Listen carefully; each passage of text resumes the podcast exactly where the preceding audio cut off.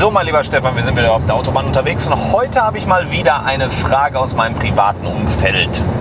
Und zwar, ja, also sportlich und businessmäßig, ja, dann dank auch dir habe ich ja einen hohen Disziplinlevel. Also meine Disziplin ist sehr hoch, ich bin sehr fokussiert und ziehe das auch durch. Aber in meinem Umfeld spreche ich dann mit Leuten und die können dies nicht und die können das nicht und können alles Mögliche nicht. Ich schaffe es aber nicht, denen das richtig beizubringen oder denen zu erklären, woran das liegt oder wie die sich verbessern können. Kannst du vielleicht den Leuten das mal versuchen näher zu bringen, diesen inneren Schweinehund zu überwinden? Ja, der innere Schweinehund, das ist so eine Geschichte. Ich glaube, jeder hat mit ihm schon mal gekämpft oder kämpft vielleicht auch täglich mit ihm. Und es gibt Leute, die gewinnen den Kampf öfter und es gibt Leute, die gewinnen den Kampf seltener oder auch nie. Und das liegt an ein paar ganz bestimmten Verhaltensweisen und Regeln. Also, wir können ja mal so die Top 5 Tipps machen, wie überwinde ich meinen inneren Schweinehund. Und der innere Schweinehund ist ja nichts anderes als so, sag ich mal, das Anti-Gewissen. Ja, das heißt, das sagt einem sozusagen, ja, ach, nicht heute, kannst du noch später machen. Äh, auf Englisch heißt es auch Procrastination, ja, also immer Aufschieberitis, ja, zu sagen, Mensch, äh, ja, was, du morgen kannst besorgen, das macht doch gar nicht erst heute. Und das liegt an ein paar Dingen, warum einige Menschen das besser auf die Kette kriegen. Und das sind keine, das ist keine Magie, sondern das sind, ist Handwerkszeug und das kann man auch lernen. Das heißt, man kann lernen, disziplinierter zu sein und mehr umzusetzen von dem, was man sich ja eigentlich vorgenommen hat. Das heißt, der innere Schweinehund hält einem ja von Sachen ab, von denen man weiß, dass sie eigentlich positiv sind, die man sich ja nicht umsonst, ja, sag ich mal, vorgenommen haben, die aber ein gewisses Level an Verzicht oder Aufschub oder temporärem Schmerz für ein langfristigeres Ziel ja, erfordern. Und viele Leute sind halt sehr, sehr gut im Planen von solchen Sachen, aber wenn es dann an die Durchführung geht, dann hapert es häufig. Und wir gehen mal so durch, durch die vielleicht so fünf wichtigsten Sachen.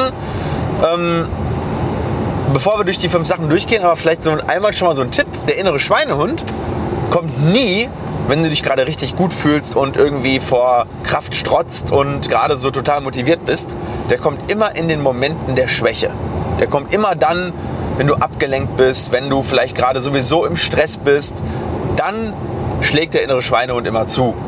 Und der ist ja auch nicht doof, ne? also der, der geht ja auch keinen Battle ein oder keinen Kampf, den er nicht gewinnen kann. Das heißt, der guckt immer, wann bist du gerade so angeschlagen, wann habe ich eine gute Chance, den jetzt umzukippen. So, und dann gibt es eben diese fünf Tipps, wie du das Ganze öfter gewinnen kannst, diesen Kampf. Also der erste Tipp ist, und das ist auch etwas, was wir schon öfter erzählt haben, hab einen Plan. Hab ein klares schriftliches Ziel. Wenn du anfängst mit irgendetwas und dir das vornimmst und du hast das so irgendwie so wabernd im Kopf und ähm, das Ziel wird auch mal nach oben und nach unten angepasst, das ist auf jeden Fall ein gefundenes Fressen für den inneren Schweinehund, weil der wird dir dieses Ziel auf jeden Fall kaputt beißen.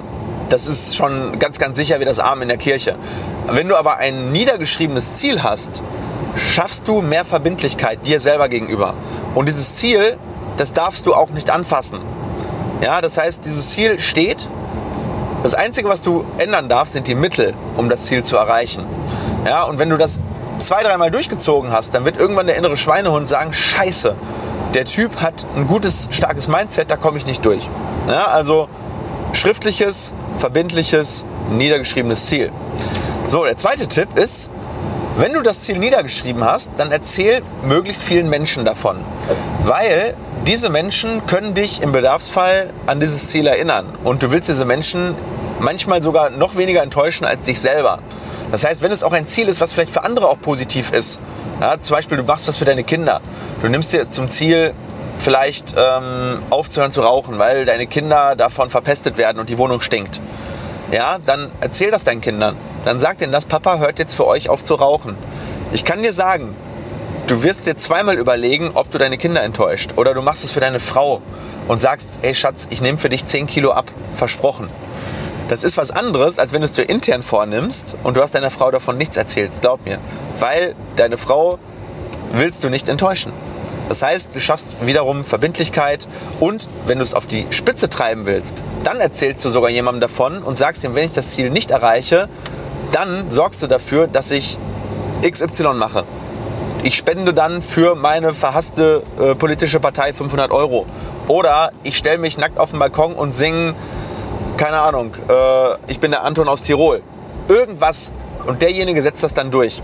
Wenn du so eine Art Strafe hast, die wirklich peinlich ist oder die dir wehtut oder die gegen deine anderen Werte geht, erhöhst du die Chance, dass du den Kampf gegen diesen inneren Schweinehund, der dir dann vielleicht morgens um 8 Uhr sagt, wenn es draußen regnet und du hast dir eigentlich vorgenommen, dreimal die Woche zu joggen, boah, bevor ich mich jetzt nackt auf den Balkon stellen muss, dann gehe ich doch lieber joggen. Zweiter Tipp. Dritter Tipp. Schaff dir Routinen. Und mit Routinen meine ich nicht nur, dass du einfach sagst, ich mache das jetzt jeden Morgen, sondern baue es wirklich fest in deinen Tagesablauf ein. Pack es in den Kalender. Ähm, bau dir sozusagen ähm, Routinen, die andere Routinen unterstützen. Ja? Bau Automatisation ein. Zum Beispiel stell dir den Wecker für 5.45 Uhr und leg den Wecker eben nicht direkt neben das Bett mit der Schlummertaste, sondern wenn es das Ziel ist, zum Beispiel nicht nochmal 15 Minuten jedes Mal weiter zu schlafen, wovon ich auch immer sehr großer Fan bin, muss ich zugeben. Aber wenn es dein Ziel sein sollte, dann leg den Wecker eben zwei Meter weit weg, sodass du aufstehen musst. Und wenn du schon mal stehst, dann bist du schon mal wieder einen Schritt weiter. Ja, am besten legst du den Wecker dann noch direkt neben die Dusche. Dann kannst du sagen, boah, wenn ich jetzt schon an der Dusche bin, dann kann ich jetzt auch drunter gehen. Also sprich, supporte mit starken Routinen dein Ziel. Ganz, ganz, ganz wichtig. Ist unglaublich mächtig. Pack deine Sporttasche morgens schon, wenn du noch motiviert bist. Nimm sie schon mit ins Auto, sodass du nicht noch nach der Arbeit nach Hause fahren musst und die Sporttasche packen musst und du dann auf der Couch versackst. Das ist ganz, ganz stark. Ja? Und wenn du die Sporttasche schon mal im Auto hast, dann hast du ein doppelt schlechtes Gewissen, wenn du die Sporttasche unverrichteter Dinge wieder nach oben schleppst. Ne? Also das sind so Sachen, die einfach die Chance erhöhen, dass du es dann doch durchziehst. So, der vierte Tipp, ähm, schau dir Leute an, die das Ziel erreicht haben, was du haben willst oder wo du hin möchtest. Lass dich von denen inspirieren, guck dir Videos an. Selbst wenn du die Leute nicht persönlich kennst oder wenn du sie persönlich kennst, dann sprich mit denen, lass dich inspirieren, hol dir die Energie von denen. Ja, guck dir äh, ein Video von irgendeinem Mega-Fitness-Typen auf YouTube an, wenn du mal wieder eine Downphase hast. Guck dir seine Ergebnisse an und sag dir dabei, hey, weißt du was? Vielleicht nicht 100% von dem, was er schafft, aber 80% schaffe ich auch. Ähm, ich mache das sehr, sehr oft. Also wenn ich zum Beispiel kurz vorm Tennismatch oder kurz vorm Tennistraining gucke ich mir immer äh, noch die Best-ofs von Roger Federer an und sage, Alter, was ist das für ein geiler Typ? Ja, wenn ich mir von dem jetzt irgendwie noch 10% abgucke und nur einen von den Schlägen treffen, ist schon geil. Ne? Also hol dir eine gute Positivität aus ja, von Leuten, die das Ziel erreicht haben, die da sind, wo du hin möchtest.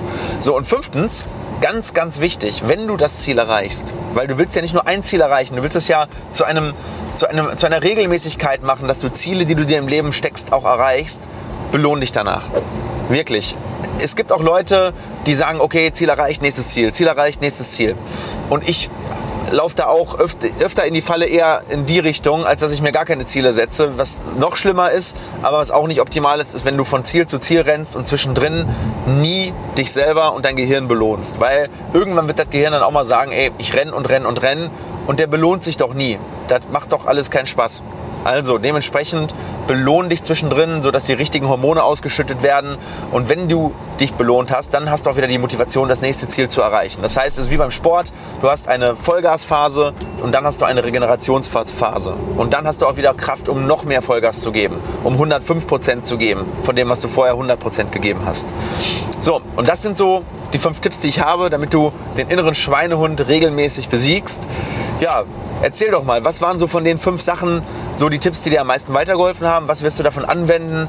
Und erzähl doch mal, bist du auch jemand, der regelmäßig gegen den inneren Schweinehund verliert oder der schon mal verloren hat?